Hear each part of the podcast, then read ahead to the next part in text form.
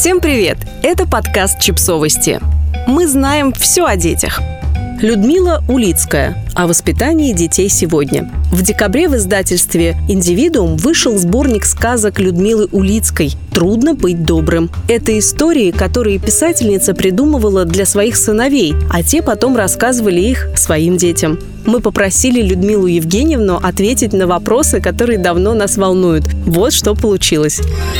В чем сегодня заключается миссия родителя? Как растить и воспитывать детей тем, кто остается в России? Мне кажется, в этом отношении ничего не изменилось для тех, кто уехал, и для тех, кто остался. Учим мыть руки и уши, учим правильно держать нож и вилку, учим говорить правду, а не лгать. Но для себя я ответила на этот вопрос очень рано, когда мои дети были еще маленькими. Я хочу их вырастить такими, чтобы они были моими друзьями. Так и получилось.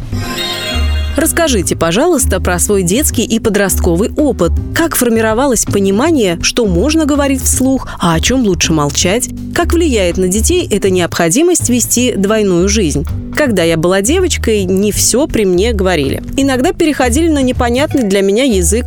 С сестрой бабушка могла говорить по-французски, с дедом на идиш. А если что-то и доходило до меня из взрослых разговоров, я сама отлично понимала, что есть вещи, которые не для болтовни во дворе. И не было ощущения двойной жизни, а скорее было ощущение правила жизни. Домашнее и уличное разделялось некоторой перегородкой, очень естественно. И речь идет не только о политике. С одними людьми мы обсуждаем одни темы, с другими другие. Просто по той причине, что выбираем себе собеседников, с которыми интересно обсудить тот или иной вопрос.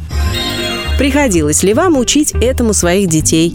Какие ценности вы старались им передать? Скорее срабатывала обратная схема. Когда мой младший сын пытался мне продекламировать стишок про Ленина, я его оборвала и сказала «Дома, пожалуйста, об этом не говори». Он понял и понял даже больше, чем было ему сказано. С тех пор он знал, что если возникает вопрос, надо спрашивать у меня, а не у учительницы. Таким образом, я, скорее всего, подрывала авторитет учителя, но в моих глазах это было не такое уж большое преступление. Так родилось взаимное доверие между мной и сыновьями.